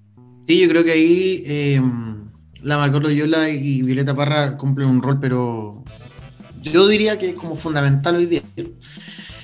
sin, sin su registro escrito, no estaría, porque lo, que pasa con los hermanos Parra es que queda mucho registro grabado, porque los tipos prefieren así más rápido, se demoran mucho escribiendo, entonces pues, lo quieren entrevistar en el diario y dicen, no, mejor grábeme, porque y, y ¿cachai? queda el registro en la radio, entonces es muy, muy de Parra. pero, pero, la Margot Loyola que, que, que, es más academicista, ¿cachai? Que es más ordenada, eh, eh, es muy dedicada, ¿cachai? esta cuestión hay que escribirla y esta cuestión, mira, yo he visto cómo se baila en todos lados y esto es una manera general de cómo se baila. Y da como casi como un tutorial de YouTube de vos bailarás como vos querés, pero respeta esta estructura, porque esto es lo que yo vi viajando por Chile, esto es lo que hay, esta es la base, esto es lo que se canta, esta es la estructura, tú veis lo que cantáis, cómo lo cantáis, con qué instrumentos lo, lo tocáis, pero esto es más o menos la estructura que hay que hacer, ¿cachai? Entonces el trabajo que hace la Margot Loyola es fundamental y por eso recibe todos los premios que recibe y por eso tiene la preponderancia en cuanto a la música popular que tiene y se lo ganó rotundamente. O sea, su tarea fue fundamental para el rescate, la recopilación y para la trascendencia de la cueca en Chile. Sí, y pasa lo mismo con Violeta Parra, porque empieza a grabar también el, tema del registro es súper importante, o sea, porque claro, como les contamos, todas estas tradiciones son orales, o sea, la gente las la reproduce oralmente y muchas veces se fuman, como se fuman los momentos que uno vive cotidianamente, las conversaciones que tuvo, por ejemplo. En cambio, ellas van a los lugares, van a, buscar la señora que canta cueca de campesina, por ejemplo, en Los Moscosos, por ejemplo, la zona central, y van y la graban a la señora. Entonces ahí empiezan a rescatar no solamente formas de cantar y formas de tocar la guitarra, sino que también eh, cuecas, o sea, cuecas, cuecas escritas que se puedan desarrollar. Debo reconocer que, o por lo menos con el tiempo, han, han salido casos, no, no recuerdo el nombre de, la familia en particular, pero que de manera un tanto ingrata se ha acusado a personas como Violeta Parra de, usurpar el folclore más que de rescatarlo. Y yo decir, ¿verdad? No, no, puedo estar en más, más en desacuerdo con eso mismo. Porque, eh, por ejemplo, la misma Violeta Parra andaba, pero en Chuchón Cosite, andando, buscando el relato del campesino de la señora que tiene un vecino a 5 kilómetros más allá y que el día en que, pucha, lamentablemente hubiese fallecido, nadie se iba a enterar. O sea, si no rescataba lo que esa señora tenía que decir, ¿quién? Por lo tanto, eh, hoy en día he visto esa como especie de ingratitud social eh, para nuestros, eh, hacia nuestros cultores y rescatistas en, lo cultural, puesto que antes era distinto. O sea, insisto, si, Violeta Parra no iba a, escuchar el canto de una señora en la precordillera, ahí iba a morir, iba a morir con ella. Y pucha, lamentablemente las familias actualmente han acusado a, por ejemplo, Violeta Parra de eso, de eso, de usurpar, de que lo que ella cantaba no, no era de ella ni le pertenecía. Estamos claros, señoras y señores, es un rescate y si no hubiese sido por ella, no estaríamos hablando de esto en este preciso momento. Imbécil. Imbécil. no, pero, para la familia que puso eso Violeta Parra. No, pero eh, eh, claro, tiene, tiene un trasfondo, porque claro, hoy día también entendemos la música y las tradiciones como como, como, como claro, en, los códigos actuales, derecho de autor, de la grabación de no sé qué, que la letra la hizo tanto, que el, arreglo musical lo hizo tanto.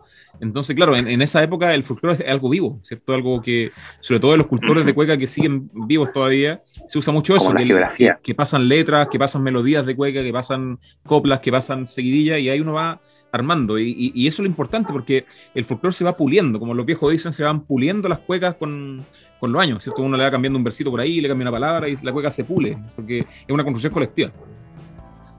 Hoy día ando medio frentista. El folclore es profundamente anticapitalista. Anticapitalista. Así. o sea, derecho de autor, pico. Esta web chilena, general, sacó. Bueno, si no, puta, si no, la familia de Beethoven, de Vivaldi estarían todos reclamando por la misma cuestión. Pues, o sea, hueones que se murieron en el año de la cocoa, hasta hoy en día, en los juegos salen sus canciones. Claro, no, sí, es muy cierto. Y bueno, eh, también ya en la década de los 50, 60 empieza a producirse dos fenómenos, ¿cierto? Por un lado, la, la, cueca se empieza a arraigar ya fuertemente en los sectores campesinos, está esta cueca un poco más antigua, o sea, del siglo XIX, ¿cierto? Porque a esos lugares campesinos no llegaba, por ejemplo, la radio, no llegaba, no sé, otros medios de comunicación, entonces se iba arraigando solamente esa música.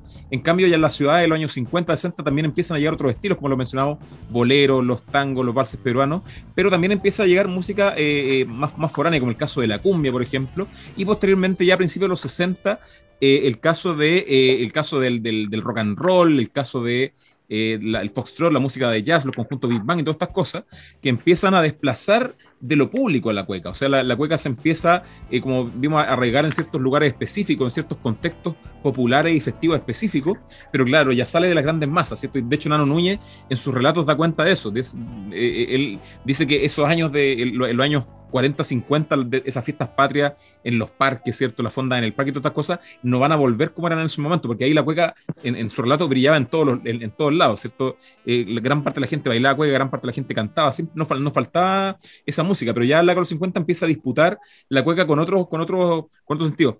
Pero en esa época empiezan a aparecer también grupos emblemáticos que empiezan a, a marcar un poco el estilo de cómo se crea la cueca, de cómo se empieza a, a, a vincular con los lenguajes entre comillas, musicales más actuales, que sería los famosos chinganeros los chilenos, ¿cierto? que durante la década de los 60 empiezan a dominar gran parte de la, de la escena musical popular en ese momento en, el sector de Santiago, al paraíso, en la orilla, también lo que, lo que se conoce en esos lugares, y empiezan a, a, a, generar estos, estas especies de conjuntos, ¿cierto? que después van a empezar a grabar eh, algunos long play, algunos CD, algunos eh, discos también, eh, en donde se juntan un, grupo de canteros, cantores, disculpen, que antes eran espontáneos, o sea, eran, eran tipos que se topaban en los carretes, que se topaban en la fiesta y cantaban. Ahora van a empezar a juntarse de repente, a poder ensayar un poquito antes de grabar, ¿cierto? Y ahí se empiezan a formar los, famosos conjuntos, como tal, que antes no existían, o sea, antes no era parte de la lógica de la cueca hacer conjuntos musicales como lo tenemos ahora, sino que en la de los 60, 50, 60 empiezan a formarse ya estos conjuntos ya más específicos. El caso de, de Dúo Silva, por ejemplo, hay, bueno, hay, hay hartos conjuntos que empiezan a aparecer, a más, más famosos, más televisivos también, eh, y empiezan a cambiar un poco la, la, cara musical que tiene la cueca. Y bueno, van a ser los grandes protagonistas que, que tienen eh, eh, la cueca en, la, a mediados del siglo XX, el caso de, bueno, los chilenos, el caso, los, mismos chilenos, el caso de Nona Núñez, el Baucha, el Chico Mesía, el Perico, por ejemplo. todos, estos, todos estos personajes van a ir marcando un poco esa, e, esa escena. Y bueno, y ahí también se va a mezclar con toda esta tradición de, ir rescatando cosas, Violeta Parra, y con, todo converge en la misma época, o sea, los chileneros, los chileneros eran amigos de Violeta Parra, conocían a Margot Loyola, o sea, había todo un, un, círculo que empieza a reactivar un poco la música popular latinoamericana, ¿cierto? Por, por, un lado empieza a llegar el rock, empieza a llegar el rock and roll, pero también hay mucha gente preocupada de rescatar todas estas tradiciones que se, se estaban ya perdiendo en el, en el campo chileno. Eh, yo, la, lamentablemente la música envasada y los estilos foráneos eh, fueron opacando, por decir, a ver, no sé si decir opacar será la palabra correcta. No, sí, sí, voy a ocupar la palabra. Fueron opacando la misma cueca, puesto que, ¿cuándo bailamos cueca? ¿Con el 18? ¿Quién, díganme con la mano en el corazón, ¿alguno de ustedes tienen su lista de reproducción una cueca? Yo no. Yo, caleta. Mándame quitar la vida. No, yo, yo, yo, tengo, yo tengo caleta. Yo ahí no, ahí me, tiene, tiene, toda la razón. Estoy hablando con dos pésimos ejemplos. Con dos buenos que estamos haciendo el programa la cueca. Exacto. Tiene toda, mire, y tiene toda la razón. Es más, me voy a dirigir al público que nos está escuchando, que por lo general no escucha cueca. Ustedes son parte de, de ese porcentaje que sí yo y el resto, la gran mayoría, son de ese porcentaje que no necesariamente. Eh, no, necesariamente escuchar, lo escuchamos así como, hoy loco, me levanté con unas ganas de escuchar unas cuecas ahí a todo volumen. No, y eso es lamentable, porque somos muchos de consumir cultura foránea, cultura extranjera, y somos muy buenos para apropiarnos de ella. Esto de, esto de la globalización lamentablemente nos ha ido quitando un poquito nuestra identidad desde tanto lo cultural, lo musical. O sea, para que en Chile haya una ley en donde el 20% de la música de la música que se transmita tiene que ser chilena, es porque realmente aspectos culturales como el musical lo hemos, lo hemos ido dejando de lado y que desgraciadamente son pocas las personas, considero yo, son pocas las personas que se dedican al rescate de la cueca en sí. Porque, insisto, si no es para el 18, no se baila de, entre agosto y, y, la segunda semana después del 18, ahí empieza el declive de, la música a nivel nacional. Bueno, ahí, tenemos, hay, una teoría al respecto de eso, de por qué la, la gente baila cueca o escucha cueca solamente en las fiestas patrias que porque se relaciona con el capítulo que hicimos de la fiesta, porque la fiesta en el caso de Chile era prohibida, o sea, las chinganas, las ramadas se regulaban, eran reguladas por el Estado, ¿cierto? O sea, y como eran espacios donde se desarrollaban estas prácticas culturales, como se permitían eh, eh, libre y totalmente durante solamente las fiestas patrias, eh, obviamente la gente iba a reforzar esas tradiciones libremente y de manera espontánea y el desmadre en esos, en esos momentos, porque durante el otro momento del año, por ejemplo, si no sé, lo estoy inventando, si me pasaba después de las 12 de la chica, ah, me, me cerraban la cuestión, entonces eh, no, me, me bailaba una cueca nomás, entonces al final sí, también se aprenden esas cosas, Javier. Sí, es que si, si, en los 50, sobre todo al final de los 60, eh, ya venía muriendo incluso la cueca, que era la música popular y luego la música popular se transformó o, en lo foráneo, rock and roll muy estadounidense, o en la música protesta, y la cueca quedó súper desplazada. Eh, la dictadura le vino a dar el, tiro de gracia al fondo a la cueca porque en el fondo queda reprimida, prohibida, porque se sabe, y si lo vemos hasta el día de hoy, la cueca es una es música de resistencia, ¿cachai? Porque eh, la cueca se sigue bailando y se sigue cantando eh, ando trillado en el bajo pueblo y el bajo pueblo y no sé eh, en lo popular en lo popular nosotros si terminamos un carrete o a mitad del carrete vamos a la cueca y vemos la cueca ¿cachai? entonces después en una intentona muy triste del año 79 donde Pinochet dice ya sabes que este es el baile oficial y esto se baila así y, y así hay que estar vestido. Y, la gente dijo, comería mi querida suegra, me está muellando. Está muellando, claro. muellando. Así nunca se ha vestido un guaso de partida. Y segundo, tan estirado se baila. O sea, yo veo, con todo el respeto, yo sé que son eh, académicos de la danza, pero en la maldita vida la cueca se ha bailado como el bafochi, pues, weón. en la vida, en la maldita vida, weón. Bailarán muy lindo, pero esa weón no es cueca, weón. O sea, hay una cueca sonando de fondo, pero esa coreografía, weón, de no, pues, ¿cachai? Entonces, ahí es cuando la vuelven a hacer muy comercial, pero eh, ya perdió, perdió su esencia y en el fondo es como, ya, vamos a bailar cueca, va al 18 porque es nuestro baile nacional. Y, el cabro que está en Arica baila cueca y el que está en Castro baila cueca porque el profe de educación física le dijo, Juan, tenéis que bailar cueca y todos bailar cueca. Pero, pero se cercenó la, la, cueca de resistencia, la cueca de la, de la chingana, la cueca de los prostíbulos, la cueca de los sindicatos, ¿cachai? En la fábrica, entonces ahí se va reprimiendo poco a poco y ese finalmente en dictadura termina siendo, como comentaba al principio, el tiro de gracia de la cueca. La cueca premium. La cueca premium.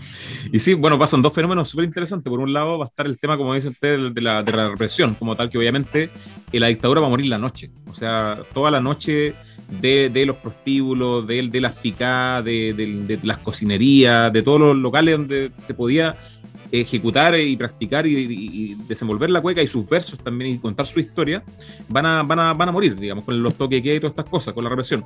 Eh, y por ese mismo lado también se empezó a vincular, como pasa con la nueva canción chilena, a todas las tradiciones folclóricas de Chile con la izquierda, ¿cierto? Entonces también eso empezó a generar una suerte de persecución colectiva de, toda la gente que se dedicaba a estas cosas, porque claro, andás con un charango, andás con un pandero, realmente era, era visto como era un revolucionario. Entonces al final la gente empieza a dejar de lado un poco estas prácticas. Y lo más interesante también es que con, el, con la dictadura llega el neoliberalismo también y con eso también llega la excesiva globalización cultural también. O sea, empieza a llegar o se empieza a exaltar de manera bastante potente también toda la cultura yankee o toda la cultura estadounidense en ese caso, eh, y empieza obviamente a desplazar también, sobre todo en, los sectores más jóvenes que habían sido los que históricamente habían cultivado la cueca, eh, empiezan a, desplazar estas tradiciones, ¿cierto? eso, eso, es bien relevante. Y claro, y el tiro de gracia se lo dan ahí con, con esta cuestión del baile que al final, claro, eh, al final termina de, es como, no sé, yo le pongo el, simple mismo ejemplo, es como que se sacara un decreto, no sé, presidencial para decir cómo bailar reggaetón. Pues bueno, no, pues bueno, como que es, el baile popular, o sea, como, como, como, manifestación popular, nadie te puede enseñar a bailar una cumbia, nadie te puede enseñar a bailar eh, reggaetón la gente lo baila como, o sea, ahí uno respeta las vueltas, obviamente, pero uno lo baila como lo siente, como lo como, como, como sale en el momento. De hecho, Marco Loyola tiene esta típica frase que la cueca es única. O sea, cuando dos personas bailan una cueca en un contexto específico, a una hora determinada, con unos copetes puestos en el cuerpo, es, algo único, ¿cierto? Porque depende de cómo está cantando el, cantor, depende, depende de tantas cosas al final que, que te digan cómo, cómo hacer algo, al final lo matáis, al final, porque la cueca se empieza a transformar en algo para el que sabe, ¿cierto? Para el que tiene la ropa, para el que... Entonces ahí se empieza a morir la cueca. Y bueno, después ya cuando termina la dictadura empieza a pasar un fenómeno bien interesante que es que eh, eh, en, los años 90 se empieza a desarrollar, ¿cierto? La, la transición institucional ¿cierto? de la democracia o de la postdictadura, como lo llamamos acá en este podcast, eh, pero, eh, o sea, empieza a, pasar de la dictadura a la democracia, eh, y esa transición también se ve en la cueca, ¿cierto? Que, porque también durante los años 90, eh, obviamente, todos estos aires de libertad empiezan a comulgar también con toda la cueca urbana, que es libertaria como tal, o sea, permite y exalta la libertad de cómo bailar en la cueca, de cómo expresarse en, la pista de baile, y también se empieza a desarrollar una transición entre la tradición cuequera de la década de los 50, 60, con las figuras de Nano Núñez, de, de, de, de, de Lizana también, de, bueno, de, Mesía, de todos estos grandes cultores, de Marcelo Llora también, con los jóvenes también. O sea, eh, estos, estos grandes maestros de, la cueca que, que quedan en, esos años 90 empiezan a traspasar toda esa tradición, ¿cierto? Como pasa con el mismo Fernando eh, González Marabolí, con, con, su, con, con, su sonido, también el caso de Luis Castro, empiezan a traspasar todas esas tradiciones también a los jóvenes que están interesados en poder rescatar todas estas tradiciones libertarias de la historia de Chile, ¿cierto? Y ahí empieza a formarse una especie de transición cultural de, de los viejos, ¿cierto? De, los, de los grandes cultores a los jóvenes ávidos de, de adquirir estas tradiciones. Y ahí, por ejemplo, está el caso de Nano Núñez, de, de Baucha, por ejemplo, que empiezan a transmitirle los conocimientos a, a diversas agrupaciones, el caso de los santiaguinos, el caso de los truqueros, eh, o lo que pasa, por ejemplo, con, con eh, Roberto Parra eh, y, y, Lalo Parra, que sería la otra escuela, ¿cierto? Las cuecas choras, que, que, que, son de ellos dos, empiezan a traspasárselo también a los tres, por ejemplo. Entonces, se empieza a generar una transición entre la, lo viejo y, y lo nuevo. ¿sí? Y eso es bien interesante también, porque después de los 90 empieza nuevamente a despegar esta cueca, a tomar, eh, a, a, tomar eh, fuerza en, en, las distintas manifestaciones populares de la fiesta en, en, en, la zona central, en Santiago, en Valparaíso, y eso empieza a abrir bastante ya la escena de ahí en adelante. Precisamente con lo, con lo que usted estaba diciendo, un pueblo que deja de practicar su cultura, pucha, se convierte en un pueblo triste. Y lamentablemente la cueca eh, es tradición oral. Y, si usted deja de que evita que la gente se reúna a cantar, pucha, esa tradición ya no la vaya a poder transmitir. Por lo tanto, creo que después de, o con la vuelta de la democracia, tomó mucho mayor, eh, como bien decía el Beto, tomó mucha mayor fuerza eso mismo. ¿Por qué? Porque no habían, no sabían todavía, yo no estaba ni en planes, pero a nuestro país se le había quitado esa, esa alegría que, como bien dije en un principio con Pedro Lemebel, esa alegría que el chileno se merece para estas fiestas precisamente. Sí, es la fiesta popular al final, entonces, eh, y vemos que, claro, se arraiga también precisamente eh, en, en, los sectores que siempre han protagonizado las grandes eh, transformaciones culturales que es la juventud, ¿cierto? O sea, y empieza a generarse una escena bastante grande, o sea, gran parte de los lotes cuequeros que empiezan a aparecer ya en esta lógica chilenera, de cierta forma, o chinganera, de estas agrupaciones que salían en la década de los 60, se empiezan a formar lotes eh, con gente joven, ¿cierto? Y también se empieza a incorporar la cueca a los nuevos tiempos, ¿cierto? Por ejemplo, se rescata esta tradición que, eh, que bueno, lo, lo, comentamos en el capítulo de las fiestas patrias, que las cuecas, en un principio no se olvidó decir eso, la ejecutaban las mujeres, ¿cierto? Las guitarreras, la, la, las mujeres cantaban cuecas en, en, en, muchos lugares.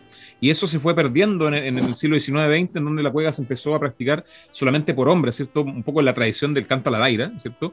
Pero en los 90 nuevamente empiezan a surgir las mujeres como protagonistas del folclore y sobre todo de la cueca. Empiezan a aparecer lotes de mujeres, por ejemplo, que cantan que cantan cueca, por ejemplo, no sé, la, la, la de Pancho Gancho, y las capitalinas, por ejemplo, y hartas agrupaciones de mujeres, por ejemplo, eh, y eso empieza a diversificar bastante esta, esta escena ya a principios del siglo XXI. O sea, hoy en día, eh, que, que, la escena que también yo conozco, ¿cierto? Se desarrollan eh, una serie de prácticas, no solamente para las fiestas patrias, sino que todo el año está, se está cultivando estos lugares, se, se, se, empiezan a establecer ya locales específicos en ciertas ciudades, por ejemplo, Concepción, Valparaíso, Santiago, Coquimbo también, que empiezan a, a, a cultivar eh, este tema. Y también pasa algo bien interesante en los 90 y 2000, que es el caso de las tecnologías también, que son tecnologías que hoy día vemos un poco rudimentarias, pero que en ese momento le hicieron muy bien a la cueca, como el caso de las fotocopias, por ejemplo, ¿cierto? Para poder fotocopiar letras de, de cuecas que se rescataban. O el caso de los CDs piratas, por ejemplo, de piratear CD, de un CD que no sé, tengo los chileneros ahí guardado, bueno, lo paso el vinilo al CD, bueno, se lo paso a los cabros, lo piratean, se empieza a expandir esta cuestión, se empiezan a expandir las cuecas. De hecho, las primeras cuecas que escuché, por lo menos de los chileneros, las escuché en un CD pirateado, ¿sí? y, y, fueron las primeras que pude, pude conocer. Y, y, también, obviamente, el Internet, que también va a marcar de ahí en adelante, como vamos a estar revisando ya al final del capítulo, toda la, la efervescencia actual de la cueca a nivel nacional. La, una de las, también en esta lógica de la, de la transición, hay un, hay un que me va a dar el paso también para llegar un poquito a la actual, tiene que ver con eh, María Esther Zamora, ¿cachai? Eh, la hija de segundo Zamora, que en el fondo ella aparte de ir grabando, de rescatar las cuecas de su padre, de lo que escuchó cuando pequeña, de lo que estuvo reprimido en dictadura, la rescata mucho en los 90, tiene distintas publicaciones y ya 2015, puede ser, quizá un poquito después, tiene colaboraciones con Jepe, ¿cachai? Entonces, claro, el que escuchaba o la que escuchaba Jepe dice, oye, ¿quién es esta señora? Y se empieza a meter con María Terzamoro, resulta que toca cueca, y sigue este fenómeno que, que explicabas tú, Beto, de la, de la juventud llevando la cueca. Siempre es como la juventud llevando la cueca. Y después cuando, no sé, tenía un eh, carrete familiar y los cabros dicen, ya bailemos cueca, y resulta que los abuelos también sabían bailar cueca, y resulta que las mamás también sabían bailar cueca, entonces, al final todos lo sabían, pero es una generación que estuvo tan reprimida y que la cueca está mal, o la cueca es de la dictadura, porque Pinochet dijo que era el baile oficial, así que yo no lo quiero bailar porque Pinochet dijo que había que bailarlo, ¿cachai? Entonces, pero ahora no, porque ahora se puede volver a bailar, y, y la juventud es la que lo está llevando, eh, no sé, yo veo en el colegio para el 18 los profes, muchos no saben bailar y es como, ya, pero hay que tomar clases, ¿no? Pero que te hagan clases los de cuarto medio, no sé, el Philip sabe bailar que le, enseñan los profes y, y, es como... Es como el contraproceso, que el profe aprende el estudiante eh, y que aprende, aprende a bailar cueca. O el, profe de química tiene un lote con los cabros de tercero medio y están aprendiendo a tocar cueca. Y el profe es joven, ¿cachai? Entonces la juventud es la que va llevando el proceso adelante. No, es bien terrible lo que pasa, porque al final, con la dictadura, bueno, al final se instala este. Es como, es, es como si tuviéramos miedo a bailar reggaetón, como que. O bailar una cumbia, como que, oh, no, es que no sé bailar. No, como que se perdió esa, esa, naturalidad de la fiesta popular que tenía la cueca como protagonista, ¿cierto? De, de, de, de esa, esa, efervescencia, porque al final eh, siempre, bueno, mencionan que el tango, por ejemplo, es como una, es como una, un sentimiento melancólico hecho música. El, la cueca sería como lo contrario, sería como un sentimiento festivo, ¿cierto? Hecho música. Eh, eh, y, y, claro, en ese sentido se, se, se, pierde un poco o se saca de, contexto, pero hoy día se está recuperando la, la, cueca, no solamente en el baile, claro, que ha sido la principal revolución porque la gente lo que más hace, sino que también a nivel musical, o sea, eh, gran parte de nuevas composiciones, incorporación de o también elementos actuales, por ejemplo, en la cueca, también obviamente las formas de grabar cueca también han servido mucho, y sobre todo también las redes sociales, o sea, hoy en día vemos cómo las cuecas, por ejemplo, se coordinan a través de, de la, las ruedas de cuequeros, se coordinan a través de Instagram, por ejemplo, hay, hay ruedas de cueca en Maipú, en Puerto Montt, en, en Plaza Yungay, en varios lugares, ¿cierto? que se coordinan a través de Instagram, de Facebook también, y también pasa mucho con los tutoriales, o sea, hoy día también uno entra a YouTube y encuentra también, obviamente, entrevistas de, de Nano Núñez, puede puede conocer, digamos, la, estas, estas versiones de cosas a través de internet, o sea, escuchar a Nano Núñez hablar de cueca, escuchar a Margot Loyola, escuchar la, la, las tradiciones y también aprender, por ejemplo, cómo tocar un pandero, cómo componer una cueca, y eso empieza a hacer circular mucho más estas tradiciones que por mucho tiempo eh, estuvieron también solamente reservadas a quienes las conocían, ¿cierto?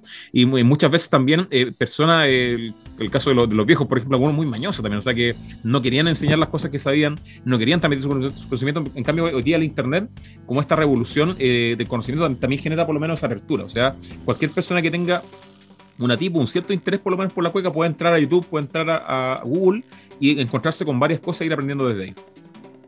Oye, solo eh, de la mano de lo que está diciendo el Beto, yo sé que el Beto eh, representa psicológicamente una generación mayor que nosotros. Tiene la misma edad, pero claro. representa una generación mayor que nosotros, porque yo me metí recién, mientras el Beto estaba hablando, a TikTok y había, estaba él como muestra tu mejor zapateo con la música de Entre Mares, la canción a tu lado, que aparte es súper romántica, y todos decían dedícala.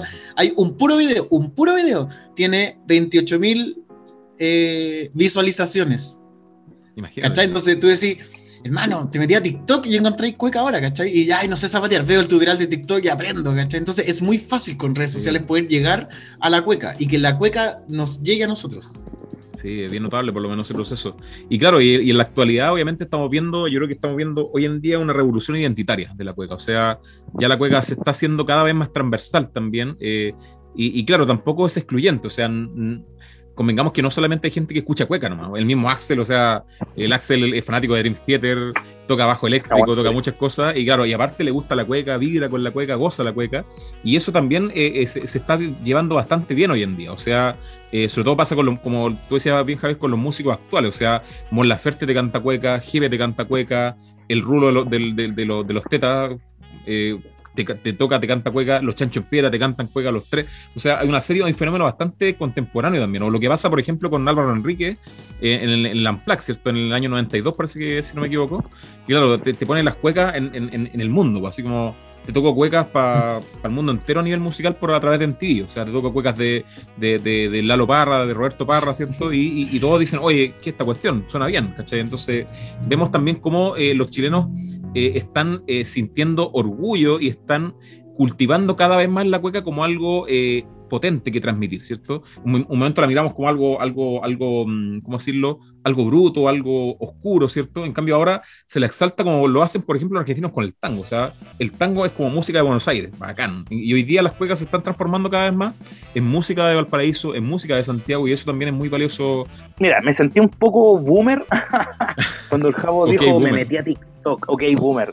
Eh, me sentí así tal cual porque el Javo dijo, me metí a TikTok. Yo soy, eh, no soy mucho de redes sociales, bueno, además que estoy medio bloqueado también en algunas, pero sí me he perdido un poco. ya dilo, Por ordinario estoy Por bloqueado. Ordinario, eh, pero claro, me, me, me, me, había perdido un poco estas redes sociales que, que, ocupan ya los lolos de hoy en día.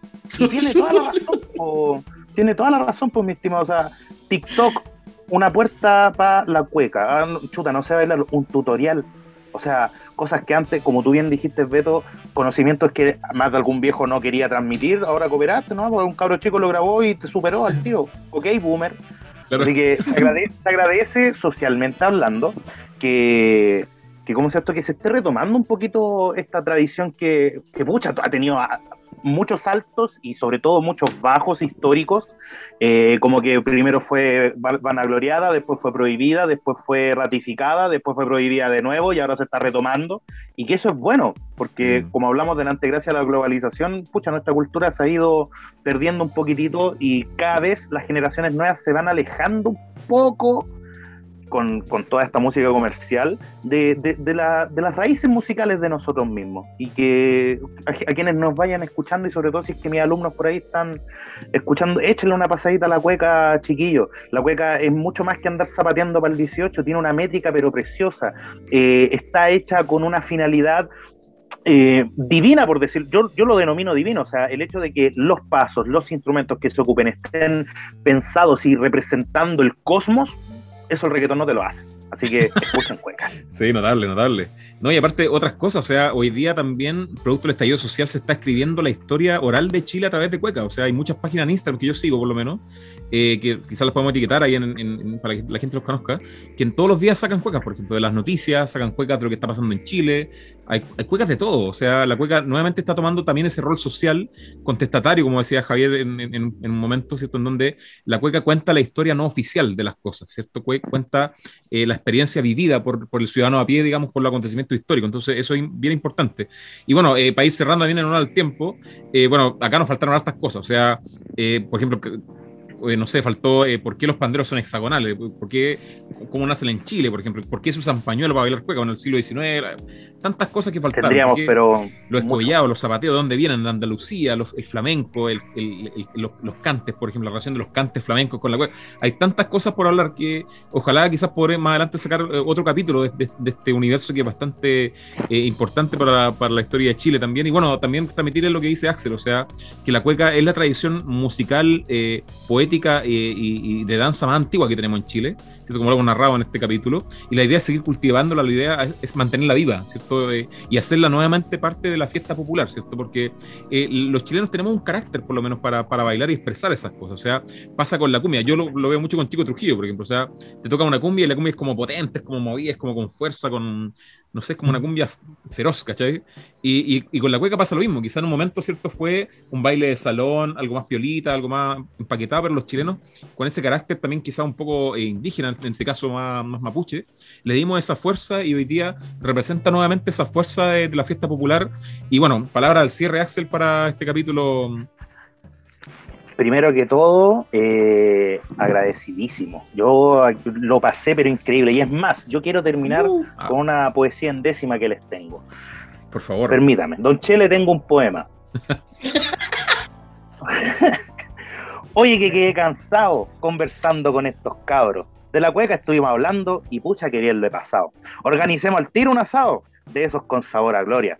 Lo de hoy quedará en mi memoria, así que me voy agradecido. Gracias por favor concedido a otra cosa es con historia. Ah. Así chiquillos, me despido porque en serio yo lo pasé increíble, qué manera de pasarlo bien, en serio. Que, muchas gracias por la oportunidad, por el espacio y por, por lo que hacen ustedes. Yo al Javier siempre se lo digo, gracias por mucho y disculpe por tan poco, porque más espacios como otra cosa es con historia eh, en los podcasts. Y si es primera vez, eh, damas y caballeros, alumnos, niños y niñas que están escuchando esto, vean los otros 30 capítulos que hay, porque en serio, acá, acá lo van a pasar bien. Este espacio está hecho precisamente para eso y qué mejor que con dos grandes seres humanos como lo es Javier y el Beto. Oye, chiquillos, y antes de terminar el programa, por supuesto, quería mandar un saludo primero que todo a todos los que nos están escuchando y sobre todo a mi colegio, el Colegio San Diego, a la comunidad sandieguina, a mi curso, el séptimo C, aguante el séptimo C, a mi querida jefa del departamento, la Katy, aguante